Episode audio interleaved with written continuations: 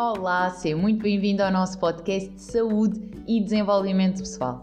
O meu nome é Joana Meira e vou estar aqui a falar sobre temas que bloqueiam a vida do nosso dia a dia, que nos impedem de manifestar a vida dos nossos sonhos, a nossa versão mais feliz.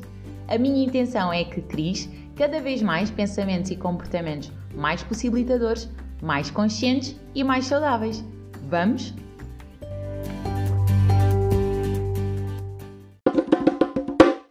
Tenho dedicado os últimos podcasts a falar contigo sobre o processo de coaching, sobre o processo em que vamos identificar o que é que está a acontecer no momento presente, no aqui e no agora, e perceber aquilo que queremos alcançar, quais é são as nossas metas, os nossos objetivos, para podermos então depois perceber quais é são as estratégias mais eficientes, os comportamentos a adotar, as alterações de mindset que são necessárias para conseguirmos alcançar esses mesmos sonhos quer para conseguirmos construir e identificar o ponto A, quer para conseguirmos fazer o mesmo com o ponto B, nós precisamos mesmo de estar no momento presente, no aqui e no agora.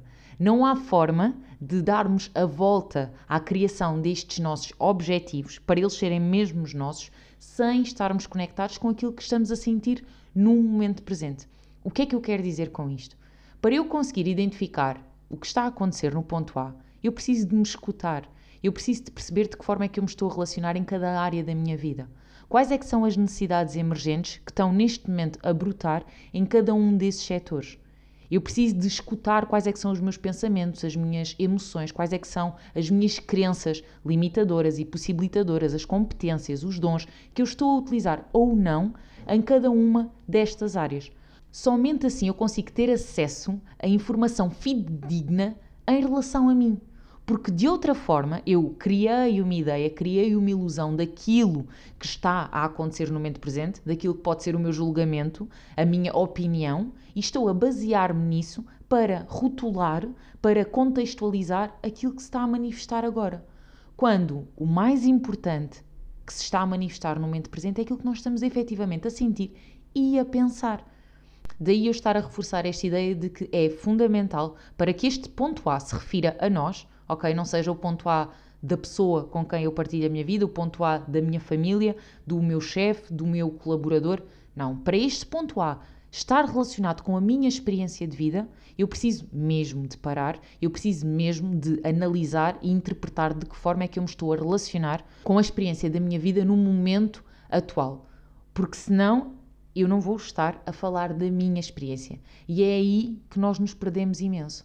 Porque quando alguém partilha uma opinião ou quando chega a mim alguma crença diferente, se eu não estou convicta daquilo que eu estou a sentir, se eu não estou alinhada com aquilo que eu estou a experienciar naquele momento, o que é que eu vou fazer muitas das vezes? Vou-me perder na opinião do outro. Vou assumir, muitas das vezes até, a opinião do outro como minha, sem sequer a estar a questionar. Isto é muito perigoso. É por isso que tantas pessoas têm tantas vezes a sensação de estar a viver uma vida que não é as suas e se alguém diz que algo é mau, eu penso que é mau, mas se eu realmente senti isso para mim é mau, porquê que é mau? Fui eu que criei essa opinião, fui eu que criei esse julgamento, é a minha interpretação da novela, da cena que está a acontecer, ou foi algo que alguém partilhou comigo e eu estou a assumir como meu?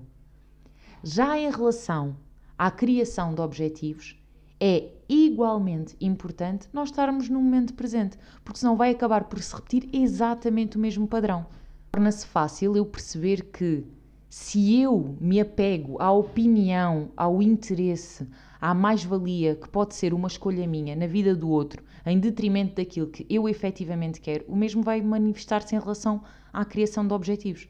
Eu vou dar por mim a criar uma checklist de sonhos e de metas que muitas das vezes não vai ser minha. Vai ser algo que me foi imposto pela sociedade, pela cultura sobre a qual eu estou a ser influenciada, pelos meus pais, pelos meus amigos, pelos meus vizinhos, pela minha escola, pela minha formação, por tudo aquilo que me tem estado a condicionar e a influenciar. É isto que nós vemos também muitas vezes a acontecer no que toca a vou tirar um curso, vou ter uma família, vou ter o primeiro, o segundo filho, vou fazer esta viagem. E depois de haver toda essa concretização, não há um sentimento de plenitude e de realização. Como se estivéssemos simplesmente a correr para a meta, mas não houvesse de todo um usufruto da experiência, do caminho. A intenção aqui é exatamente que aconteça o contrário. É que ok? Nós estejamos a caminhar no sentido daquilo que é importante para nós, mas que o processo, o caminho, valha a pena, esteja a ser efetivamente vivido e a ser aproveitado para desenvolvermos competências, trabalharmos as nossas limitações, aproveitarmos os nossos dons. Somente desta forma nós vamos conseguir desenvolver a nossa capacidade de adaptação, a nossa flexibilidade. Ao invés de estarmos restritos a uma zona de conforto, a algo que foi delimitado e criado e que eu me deixei ficar dentro dessa caixa e que me faz sentir muitas das vezes tão pequena, tão insatisfeita. Assim, o meu desafio para hoje é que pares, agarres numa caneta e sim, não adianta dizeres que vais pensar sobre o assunto e que já tens o esquema na tua cabeça.